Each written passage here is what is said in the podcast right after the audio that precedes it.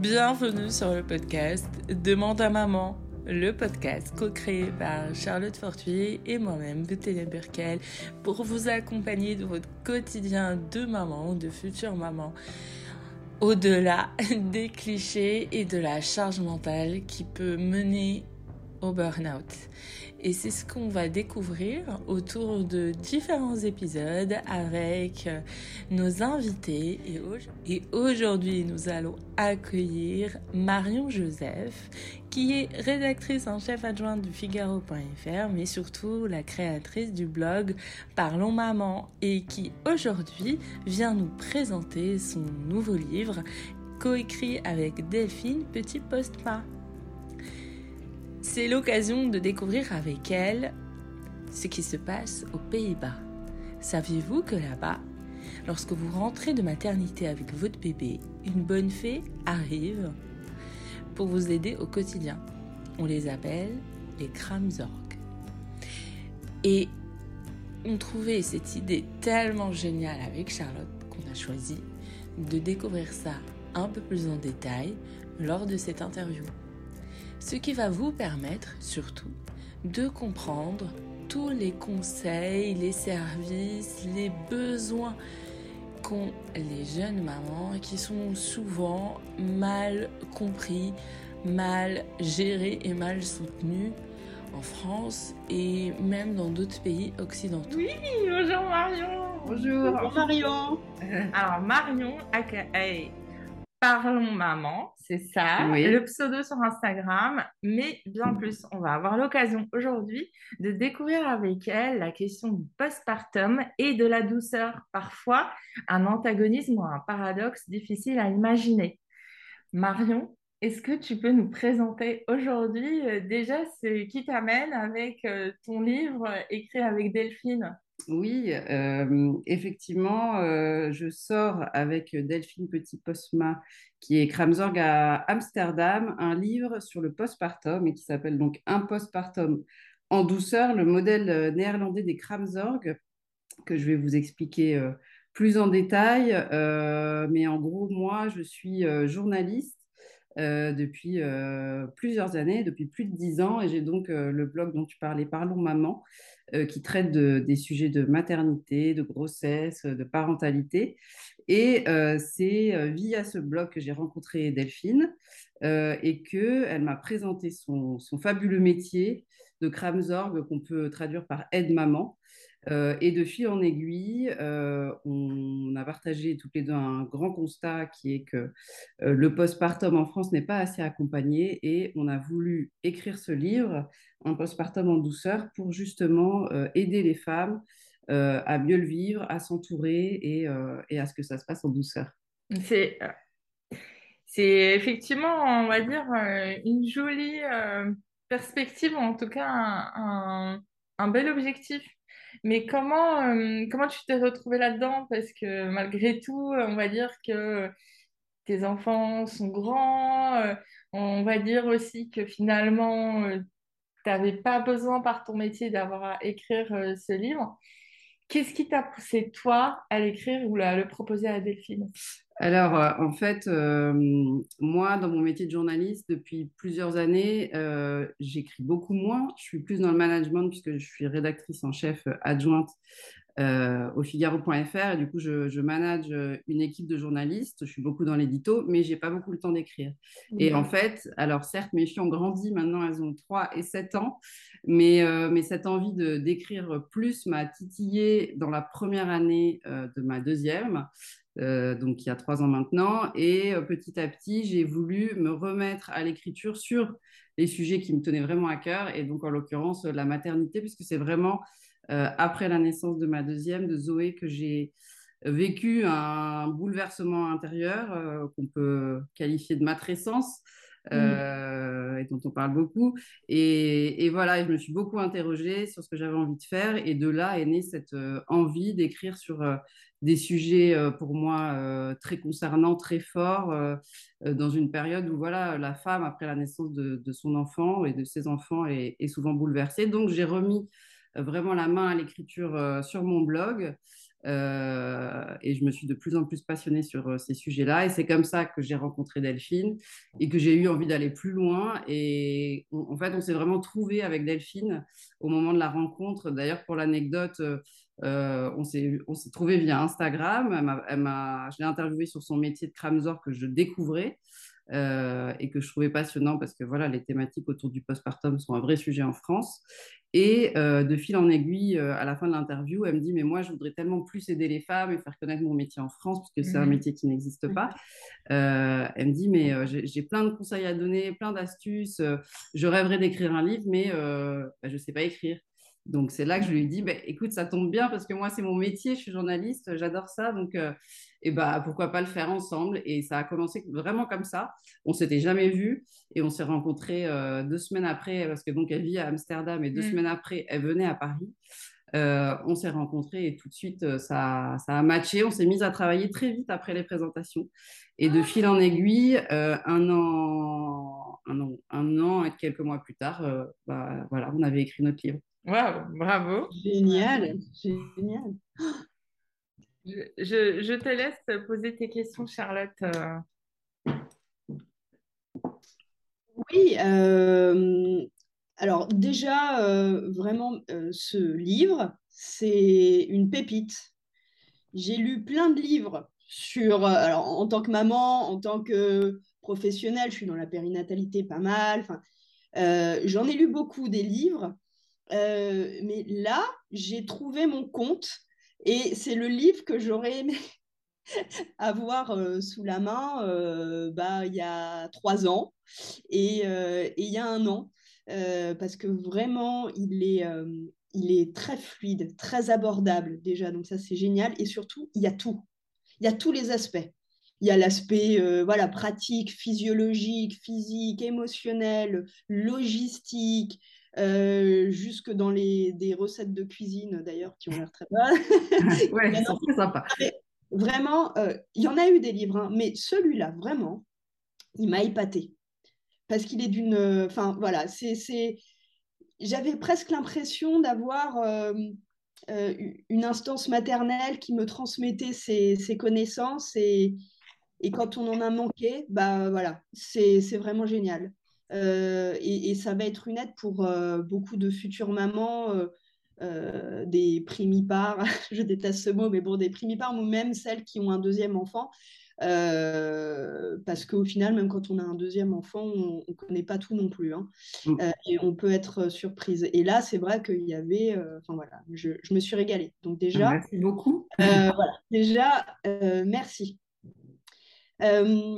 Est-ce que tu peux déjà euh, nous expliquer un petit peu euh, euh, ce, métier de Kramzorg oui, j'ai commencé. bien sûr. le métier de Kramzorg, c'est vrai qu'il est peu connu en France. En fait, c'est un métier qui existe qu'aux Pays-Bas. Kramzorg, les, ça veut dire vraiment littéralement les soins de la maternité. Et en fait, on peut plus communément le traduire par aide-maman. Et la Kramzorg, en fait, elle est vraiment à cheval entre la sage-femme et la puricultrice. Mmh. C'est-à-dire que elle, c'est pas une sage-femme, mais elle accompagne la sage-femme. Elle peut, par exemple, l'accompagner euh, dès l'accouchement euh, et l'aider euh, dans les premiers soins post-accouchement. mais surtout, son rôle principal, ça va être dès le retour à la maison ou quand la femme a accouché à la maison, dès les premières heures de vie du bébé, de s'installer, euh, enfin de venir en tout cas au domicile des parents pour les accompagner dans leurs premiers jours avec euh, leur bébé. Euh, parce qu'aux Pays-Bas, en fait, les parents sortent très vite de l'hôpital au bout de quelques heures, entre 4 et 6 heures en moyenne, alors que nous, on reste à l'hôpital entre 3 et 5 jours suivant les cas. Et donc, elle, dès que les parents rentrent chez eux, donc au bout de quelques heures, elle est en bas de chez eux, elle les attend et elle rentre avec eux dans leur maison. Et à partir de là, elle met en place une aide enfin, effectivement, c'est ce que tu disais sur ce qu'on raconte dans le livre. Il y a une aide très pratique sur euh, euh, voilà, la logistique, le ménage. Euh. Elle fait effectivement, elle aide à la maison, elle nettoie les toilettes tous les jours, elle change les draps, elle, elle range si besoin, elle peut faire les lessives, mmh. plier le linge des enfants, mais elle peut aussi faire des bons petits plats pour mmh. les aider dans les premiers repas. Euh, elle, euh, moi, je sais que Delphine, elle me dit souvent ça et j'adore parce que nous, on a pas ça en France. Euh, elle dit, bah voilà, un après-midi, je vois que les parents, les deux parents sont fatigués parce qu'elle est là pour la maman, mais aussi pour le couple.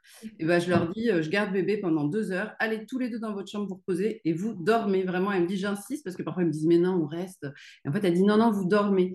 Donc, elle, elle est là vraiment en soutien physique de la maman et du bébé, c'est-à-dire qu'elle peut vérifier euh, la cicatrice de la maman, l'épisiotomie, euh, l'allaitement, etc. il y a une formation médicale vraiment de suivi post-accouchement, mmh. le poids du bébé aussi, le cordon ombilical, etc. Mais elle est là pour apporter de l'aide dans la maison, ce que je viens de dire, au, quotidien. et puis, elle a aussi tout un aspect psychologique, c'est-à-dire que elle est là pour écouter avec bienveillance la maman, le papa, les frères et sœurs. Donc, il y a vraiment euh, un accompagnement à la parentalité. Et surtout, ce que j'ai pas dit, c'est que ça se passe en fait pendant huit jours. Donc, elle est là pendant huit jours, voire dix dans certains cas, ça peut être prolongé de deux jours. Et c'est entre, en fait, il y a entre 24 et 49 heures à répartir sur ces huit jours. Mmh. Donc, au début, elle est là entre 6 et 8 heures par jour. Mmh. Du matin, elle arrive à, je sais pas, 8-9 heures jusqu'à 17 euh, heures. Et puis, petit à petit, au fil des jours, elle réduit un peu sa présence pour que les parents puissent se déshabituer parce que souvent elle me dit oui alors au bout de 3-4 jours ils me disent euh, mais on veut jamais que tu partes c'est trop bien de t'avoir on, l'appelle aussi parfois euh, un peu la Mary Poppins euh, des parents. Donc ils veulent pas. Et puis en fait elle me dit bah, petit à petit je réduis un peu mon temps de présence. Et en fait au bout de 8 jours les parents ils se sentent prêts à bah, vivre leur parentalité seule parce qu'elle en autonomie. voilà en autonomie. Parce qu'elle leur a tout appris euh, dans leur maison, par exemple, donner le bain, elle la prend chez eux avec leur matériel, alors que nous, ici, on la prend à l'hôpital. Et c'est mmh. vrai que moi, je me rappelle pour ma première, euh, donner le bain, mais c'était, euh, je mettais une heure, j'installais tout, j'attendais que mon mari rentre parce que j'avais peur de, de, la faire tomber. Enfin voilà. Bon, la deuxième, ça a été beaucoup plus rapide. Je pense qu'après, on a plus l'habitude. Mais voilà, pour les parents là-bas, elle apprend tous ces gestes, la mise en place de l'allaitement, elle est là pour aider la mmh. mère, c'est pas toujours euh, la vérification des infections, si Exactement. Euh, et, si elle constate que quelque chose n'est pas normal, elle appelle immédiatement la sage-femme qui se déplace et qui mmh. vient vérifier. Euh. Donc elle a une formation médicale, mais elle en réfère toujours à la sage-femme, au médecin, si elle sent qu'il y a quelque chose d'anormal et qu'il faut aller plus loin. Donc c'est un, un, métier hyper complet, à la fois d'accompagnement euh, bah, de santé, euh, mais aussi psychologique et d'aide. C'est pour ça qu'on dit aide-maman, quoi, d'aide mmh. à la maison au quotidien. Et, et c'est vrai que c'est c'est une vraie aide et ça met le pied à l'étrier de la parentalité. Ce que je trouve intéressant, c'est que c'est vraiment l'un des rares pays où j'ai entendu un poste comme ça officiel qui valorise le, le care, en mm. fait, dans une, dans une vision qui est effectivement à cheval à du paramédical, avec un aspect euh, psychologique, et enfin avec un, un, aspect quand même logistique. Finalement, euh, les parents qui sont, même au-delà des parents, en fait, toutes les personnes qui sont en perte d'autonomie pendant euh, les quelques jours que ça dure, en fait, elles ont besoin de cette forme de soutien et finalement, eux, ils ont donné un nom au métier, mm. une formation et effectivement une durée. Et ça, je trouve ça vraiment. En plus, c'est pris en charge apparemment oui, ce que j'allais dire, effectivement, ce qui est formidable, c'est que c'est pris en charge par les assurances là-bas, mm. ce qui est l'équivalent de nos mutuelles. Et en fait, à partir du moment où on vit aux Pays-Bas, qu'on soit euh, néerlandais ou mm. une autre nationalité, on est obligé d'avoir une assurance. Et donc, grâce à ces assurances, c'est pris en charge quasiment à 100% euh, sur les huit jours. Donc, en fait, c'est voilà, c'est comme si nous, on s'était pris en charge par nos mutuelles et la Sécu et, qu'on avait ça pendant huit jours. Ce serait formidable. Est-ce que je ça me paraît ben, En fait, en, France, pour les personnes qui nous suivent et qui écoutent, normalement, il y a, y a possibilité d'avoir euh, des, des, personnes à domicile qui viennent pour le ménage pendant euh, quelques jours de, après l'accouchement. Mais il faut voir selon les mutuelles et tout. Mais ça suffit, comme, ça fait pas tu, tout ça. Voilà, tu, tu, viens de l'expliquer. Ça fait pas tout, même la sage-femme. Enfin, c'est une charge mentale au début parce qu'elle doit venir ou on doit y aller, il y a la PMI. Enfin, Oui, euh, je trouve que la sage-femme, il faut quand même le dire parce que toutes les femmes ne sont pas au courant qu'on a cette possibilité pendant les 12 premiers jours de faire venir la sage-femme. On le rappelle dans le livre, Alors évidemment, c'est pas une crème zorg, mais les, enfin, les sages-femmes, elles ont déjà tellement de, de travail et euh, elles, font, euh, elles font au maximum quand elles viennent. Moi, je sais que c'était court parce que c'est vrai qu'elles viennent une demi-heure, une heure, mais, je trouve que c'est voilà, c'est déjà ça et c'est un moment où on peut euh, poser les questions qu'on a, se rassurer, voilà, faire vérifier notre bébé et tout. Donc c'est pas assez, on est d'accord et il nous manque cet accompagnement comme aux Pays-Bas.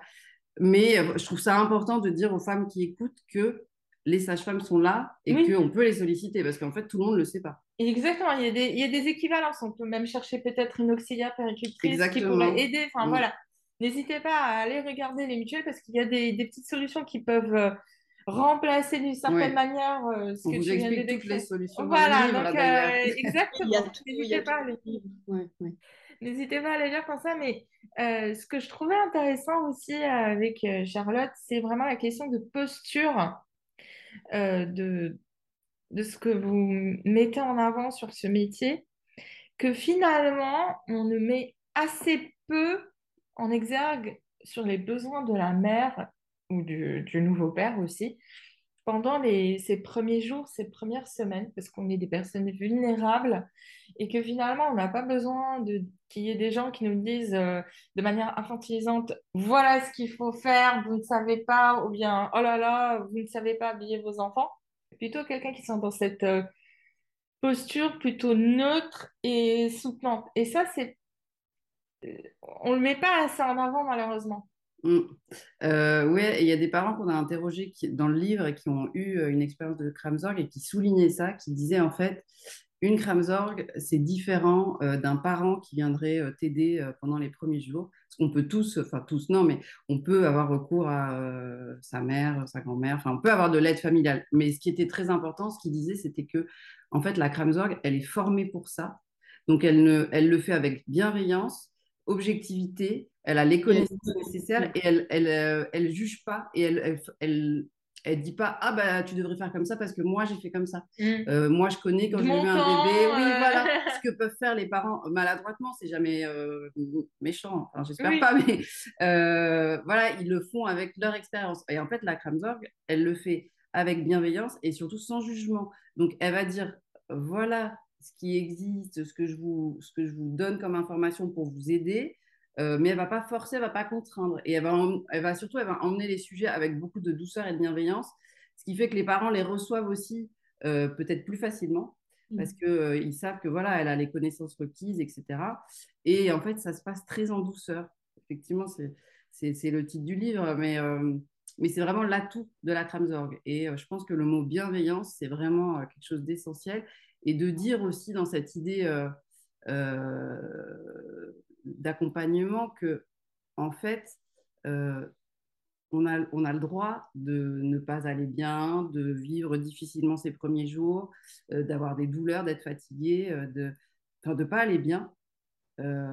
et en fait, il faut considérer que c'est normal et qu'on on passe quasiment toutes par là. alors, il y en a qui vivent très bien les choses, mais voilà, souvent, je trouve qu'en France, on a un discours un peu culpabilisant euh, et, euh, il ne faut pas que les mères se plaignent dans cette période de postpartum. Et là, au contraire, en fait, ils ont mis en place un système pour dire, pour accompagner les femmes et, les, hommes par les couples, euh, pour dire, voilà, toutes ces phases que vous allez vivre en postpartum sont normales. C'est pour ça qu'on est là, pour vous aider. Et donc, c'est aussi ce, message-là qu'on a voulu faire passer dans le livre, c'est de dire, ne culpabilisez pas, en fait. Mmh. C'est normal à un moment de vous sentir fatigué et d'avoir besoin d'aide et surtout demandez-la, osez la demander. Parce mm. qu'en fait, euh, on, s'est rendu compte aussi, et on le voit, hein, qu'en France, toutes les femmes n'osent pas euh, mm. demander de l'aide. Et en fait, bah, si, c'est normal, c'est une période où on est vulnérable et c'est pas honteux. honteux, voilà, mal de le dire et de, de voilà, et de demander de l'aide tout simplement.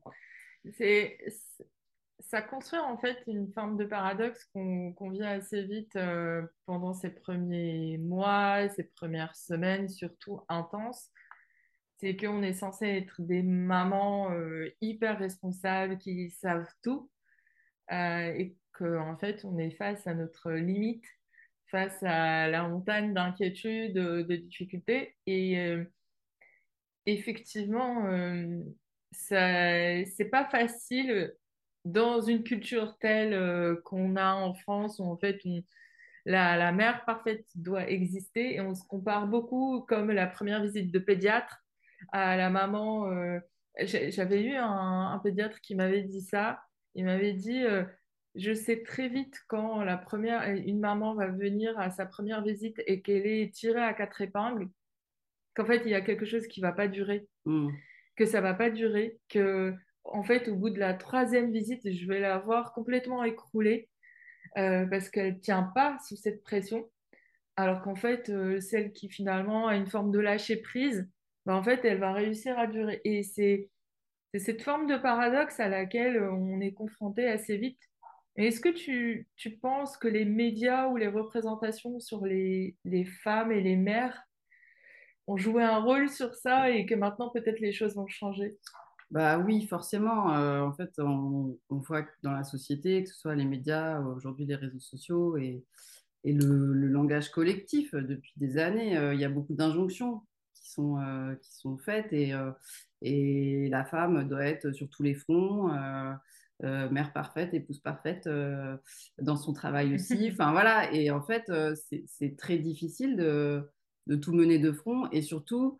Euh, et c'est aussi ça qu'on dit dans le livre, à la femme d'ailleurs, mais pas que, puisque notre livre, il s'adresse aussi aux accompagnants. Ben oui. Du coup, j'espère que euh, les partenaires et, Mm. et les proches euh, vont le lire aussi, parce que ça leur permet aussi de comprendre euh, comment aider.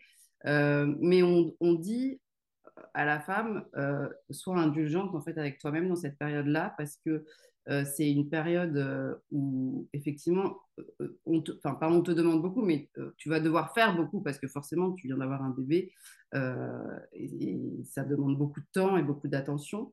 Mais sois indulgente avec toi-même parce que parce que bah, tu apprends en même temps ton rôle de maman et, et c'est pas forcément inné. Donc on essaye encore une fois de déculpabiliser et, et de lui dire, de, par exemple, de ne pas se comparer, de ne pas regarder les réseaux sociaux euh, on a euh, toutes ces mères euh, parfaites euh, qui s'affichent, bah, comme tu disais, toutes maquillées, toutes pimpantes à J plus 3. Bah, en fait, non, tu as le droit d'être fatiguée avec des cernes et pas coiffée, c'est pas grave. Et personne ne doit juger pour ça. Et surtout toi, tu ne dois pas juger pour ça. En fait, voilà, découvre ton rôle de maman sereinement et appuie-toi sur ton entourage pour, pour y arriver et pour avancer sereinement et, et sans, sans te sentir trop dépassé parce qu'on se sent forcément dépassé. Mais voilà, on, on, on milite vraiment pour l'indulgence et la bienveillance. Et, là, et le premier, c'est d'être indulgent envers soi-même et de ne pas se mettre trop la barre trop haute et de se dire bah c'est pas grave si ma maison elle est pas rangée, c'est pas grave si euh, ce soir euh, on mange un plat surgelé, bah oui, t'as pas eu le temps, mais en même temps, tu as un bébé de quelques jours et ça demande beaucoup d'attention. Et, et donc, c'est en baissant ces, ces, ces espèces d'injonctions qu'on va réussir à, à, à avancer et à, à, mieux vivre Mm. cette phase-là, je pense. Ouais, complètement. Et euh, d'après toi, d'après toi, euh, il faudrait mettre quoi en place en France pour euh, tendre vers ce modèle néerlandais qui est quand même euh, génial? Ça paraît même bisounours comparé à la France, mais qu'est-ce qu'on pourrait faire? Est-ce qu'il y a des, euh, je sais pas, est-ce que tu penses à des mesures qui pourraient être prises d'une façon euh, nationale Et surtout, d'après toi, est-ce que la France peut arriver à ce modèle? Bah, c'est, euh, c'est quelque chose qui doit passer euh, par les pouvoirs publics. C'est un, une évolution des politiques publiques.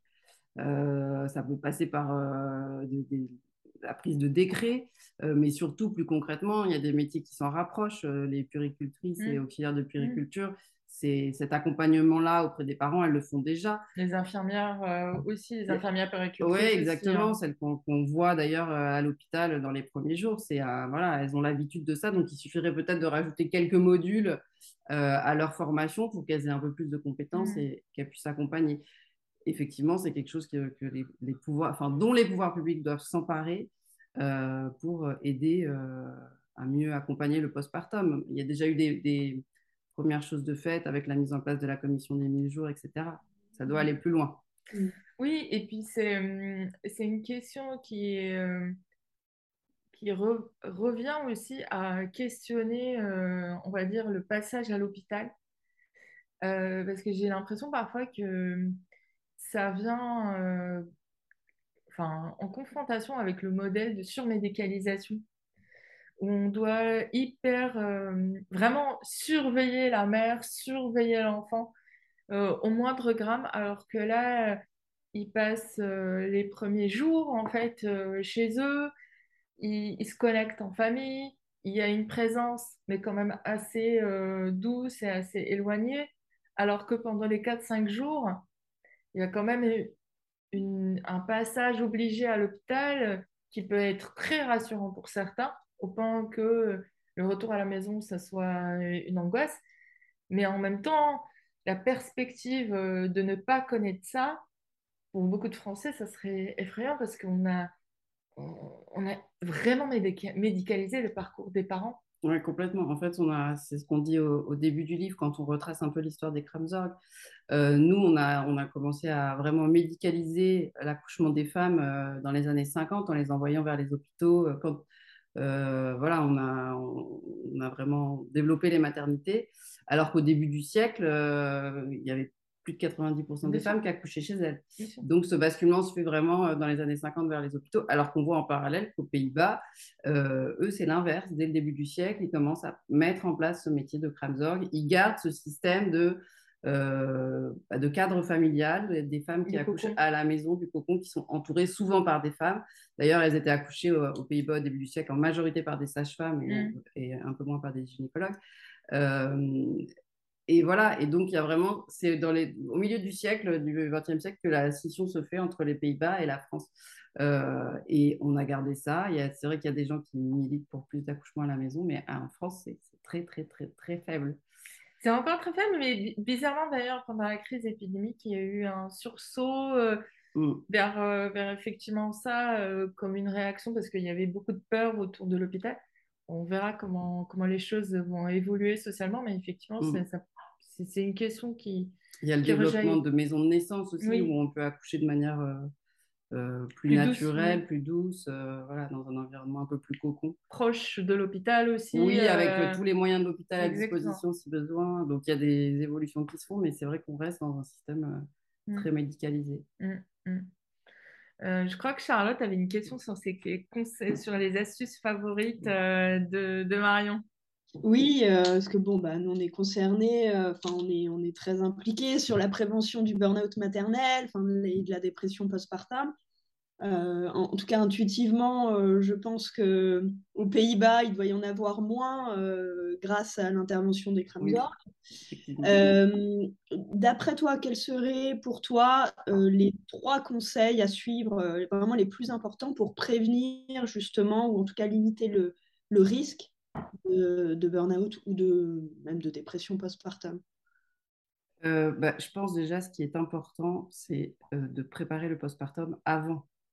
Parce que bah, c'est toujours le même constat, mais en France, on est très très accompagné pendant toute la grossesse. On accouche et puis là, bon bah au revoir, euh, allez, bonne chance, vous rentrez chez vous avec votre bébé. Et en fait, bah, c'est là que vraiment tout commence. Donc il faut vraiment essayer de s'informer avant euh, par, euh, en lisant, en lisant des livres, euh, en écoutant des podcasts, en, lisant dans les médias, en posant des questions à l'hôpital où on accouche, à sa sage-femme, si on a une sage-femme libérale, etc.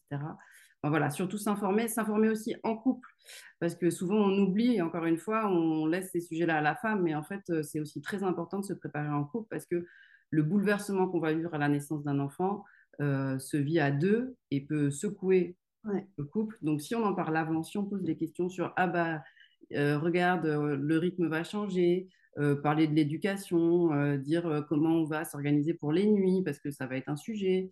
Voilà, être conscient de tout ça, déjà, ça peut aussi aider une fois qu'on est dedans à mieux le vivre et à s'appuyer l'un sur l'autre puisque le couple reste quand même le ciment de la famille, il ne faut pas l'oublier. et puis après, une fois qu'on est dedans, bah, surtout, il faut, enfin moi je trouve que le plus important, c'est euh, oser demander de l'aide. Vraiment ne pas hésiter. Donc peut-être avoir recours, euh, enfin se faire une liste avant de personnes sur lesquelles on pourra s'appuyer.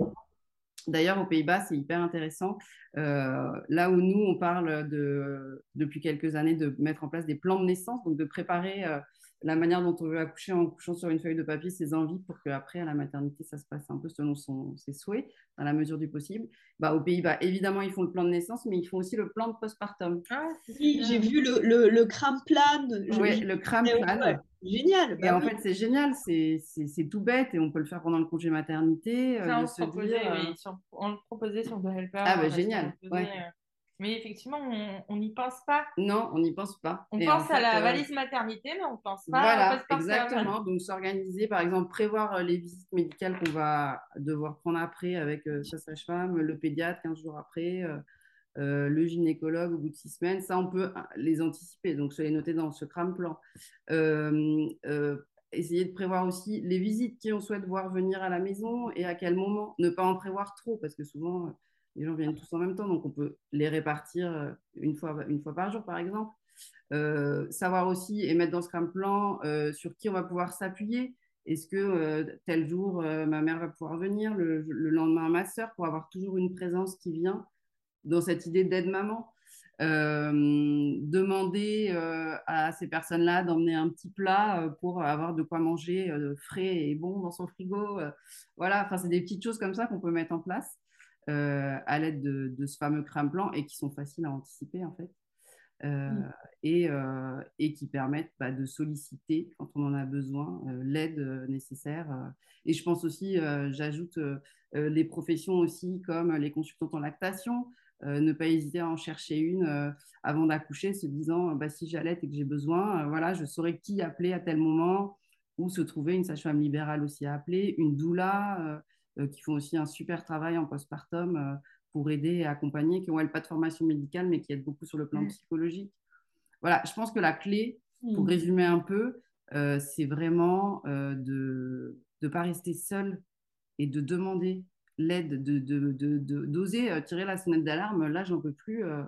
il faut que je demande de l'aide à quelqu'un, que ce soit son partenaire, sa mère si elle n'est pas loin, euh, une amie, euh, sa voisine. Euh, et si on n'a personne, ça arrive aussi, et eh ben, se rapprocher de la PMI, où il y a quand même des professions qui sont présentes. on parlait tout à l'heure des auxiliaires de puériculture, il y a sage-femme, pédiatre, etc. Regardez, parce que ça se développe beaucoup, les cercles de mamans. Mhm. on peut trouver sur les réseaux sociaux et, et, trouver un endroit où aller discuter avec d'autres mamans, ou tout simplement, parfois, en allant se balader avec sa poussette euh, au parc. Euh, on peut trouver d'autres mamans qui sont dans le même cas et qui seront euh, sûrement très contentes de parler aussi de, bah, de, leur, de ce qu'elles vivent et de leur expérience du postpartum et de la maternité. Donc voilà, je pense que c'est vraiment de l'aide, de l'aide, de l'aide et, et le demander. Ouais. Et savoir aussi en proposer. Enfin, je, pense qu'on doit aussi un petit peu tous, hein, que ce soit une voisine ou même quelqu'un dans le parc, sans être évidemment lourd et d'aller proposer son aide si la personne n'en veut pas, mais de, de, de, proposer quand même de sa présence. Enfin, moi, je sais pas, j'avais le euh, j'ai eu l'expérience avec une voisine euh, qui était à côté de moi et je savais qu'elle était un peu isolée, que ses parents étaient à l'étranger, qu'elle euh, était toute seule toute la journée. J'ai juste proposé, sans, sans, vraiment imposer, mais je, je lui avais proposé de prendre sa petite une heure si elle avait besoin de se reposer. Mais euh, enfin, c'est sorti du cœur. Elle a dit ah oui, oui, je veux bien, j'en peux plus. Je me suis pas douchée depuis trois jours. Mon mari était à l'étranger. Enfin bon, bref. En plus, le postpartum n'est ah pas très doux. Et je pense que c'est important euh, euh, d'ouvrir un petit peu les yeux, hein, d'ouvrir le cœur aussi, et d'avoir beaucoup de tendresse pour ces mamans qui, on le voit, parfois sont dépassées. Hein. Donc quand vous voyez un tout petit, un tout petit bout dans une poussette, tout en préservant évidemment l'intimité et la distance, hein, mais, mais de savoir euh, proposer d'une façon ou d'une autre son aide, son écoute, euh, sa présence, euh, même un sourire, même un bon courage, ou même dans le parc, comment ça se passe. moi, je sais que souvent, je dis juste, voilà, comment ça va, comment ça se passe. Bah, ça peut quand même changer la journée parce qu'il y a un sentiment de solitude parfois énorme qui peut envahir les jeunes mamans, surtout celles qui ont un premier enfant. Oui, mmh. effectivement. Et tu as raison de le rappeler. Et on a tout un chapitre dédié à, ces personnes qui peuvent accompagner. Et je pense que tu as complètement raison. C'est important aussi de véhiculer euh, ce discours auprès d'eux pour leur dire euh, euh, vous pouvez aider et voilà, et soyez bienveillants avec la jeune maman et, et, surtout leur donner des, Parce que parfois, ils, veulent bien aider, mais ils ne savent pas faire. Donc, par exemple, venez, mais restez pas toute la journée. Quoi. Et vous asseyez pas sur le canapé, attendez pas que la jeune maman fasse le café. Faites-le vous. Enfin, c'est des trucs tout bêtes, mais en fait, c'est vrai, moi, je me rappelle de, ah de mes postpartum, des visites, bah, parfois, euh, Lunaire. Oui, c'est toi qui prépare tout. Euh, apporter un petit plat, je l'ai dit tout à l'heure, euh, ou tout simplement venir pour bah, écouter la maman et lui proposer par exemple de plier le linge, parce que des machines, on en fait à tour de bras mmh. quand on a un nouveau-né. Voilà, ou tout simplement aussi, oui, on n'y pense pas, mais enfin pas souvent. Souvent, les gens qui viennent apportent un cadeau pour bébé, évidemment, mais mmh. aussi pour la jeune maman, des fleurs, quelques chocolats. Ça fait mmh. plaisir, ça touche, ça réconforte. Oui. Donc, euh, oui, oui, les aidants, ils ont un gros rôle à jouer euh, euh, dans cet accompagnement-là. Mm. Mm. Absolument. Ça va couper. Donc, c'est juste pour savoir, est-ce que tu as d'autres questions On peut repartir ou bien c'est bon? C'est bon pour moi. C'est-à-dire, si ça te va, tu peux m'envoyer le brief juste après par WhatsApp, sinon on peut ne pas le faire. Mmh. Euh, voilà, le brief, euh, c'est juste euh, le vocal qu'elle m'envoie, comme ça je, je rajoute dans, dans, la fin où on dit voilà, ah pour bah cet épisode, on retient que. voilà. Ça va, j'ai pas fait des réponses trop longues. Non, non, non, au contraire, on va faire une, une petite phrase de remerciement juste après. Et puis, je pense que c'est très bien, ça donne envie de lire et puis de te, te, découvrir aussi avec bah, Delphine. Et, c'est aussi l'objectif. L'objectif, dans tous les cas, et c'est toujours compliqué parce qu'on va peut-être euh, le faire sur la, message de fin, c'est qu'en fait, euh, dans le postpartum, on a toujours peur de faire peur. Ouais, bah oui, oui. Et en même temps, euh, en même temps, les, mamans ont besoin de savoir. Donc, on a peur de faire. Enfin, c'est la limite est toujours un peu compliquée, surtout que la tendance à un moment, c'était vraiment, euh, il y a eu un pic où il y a vraiment. justement, on veut, dire pas l'inverse, mais dire qu'il peut y avoir des moments très difficiles et ça peut, voilà, effectivement, la dépression postpartum existe, mais aussi, c'est un moment euh, qui peut être merveilleux s'il est bien préparé, euh, bien accompagné, et c'est ce moment de découverte avec votre bébé. Donc, effectivement, je pense que pour les mamans qui euh, qui écoutent, euh, il ne faut pas perdre de vue ça et pas avoir peur de tout ce qu'on dit. Et non, si on, voilà, si on se prépare bien, euh, c'est beau, c'est un beau moment. Mmh. Et puis la maternité se découvre aussi dans la difficulté. Oui. C'est dans ces moments-là que, que la beauté jaillit mmh. dans, dans, la relation avec la famille. Donc, il ne faut pas en avoir peur. C'est un, beau message. Oui. c'est important de, de le rappeler. Tout à fait. Merci en tout cas. Bah, merci à vous deux. Merci Marion.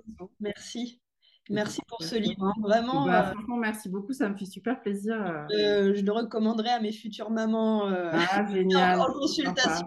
Parce que, ah, ça me fait beaucoup. C'est... Non, non, mais vraiment. Parce qu'il y a en plus.